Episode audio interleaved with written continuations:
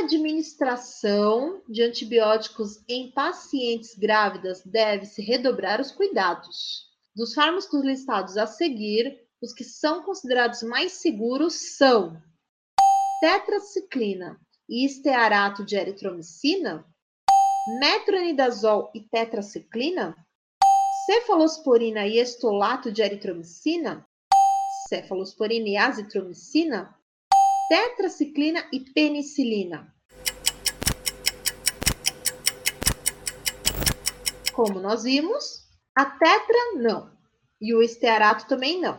Você pode até ficar na dúvida do metronidazol, porque ele não fala de primeiro trimestre aqui, mas, bom, também não é tão seguro o metronidazol, né? Se você já tem que evitar no primeiro trimestre, então na B eu já arriscaria metronidazol tetraciclina.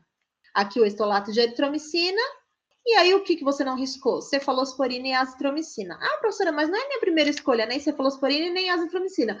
Mas ele não está perguntando qual é a sua primeira escolha, ele está perguntando os que são mais seguros. Entre todos esses, os que são mais seguros é a cefalosporina e a azitro, tá bom?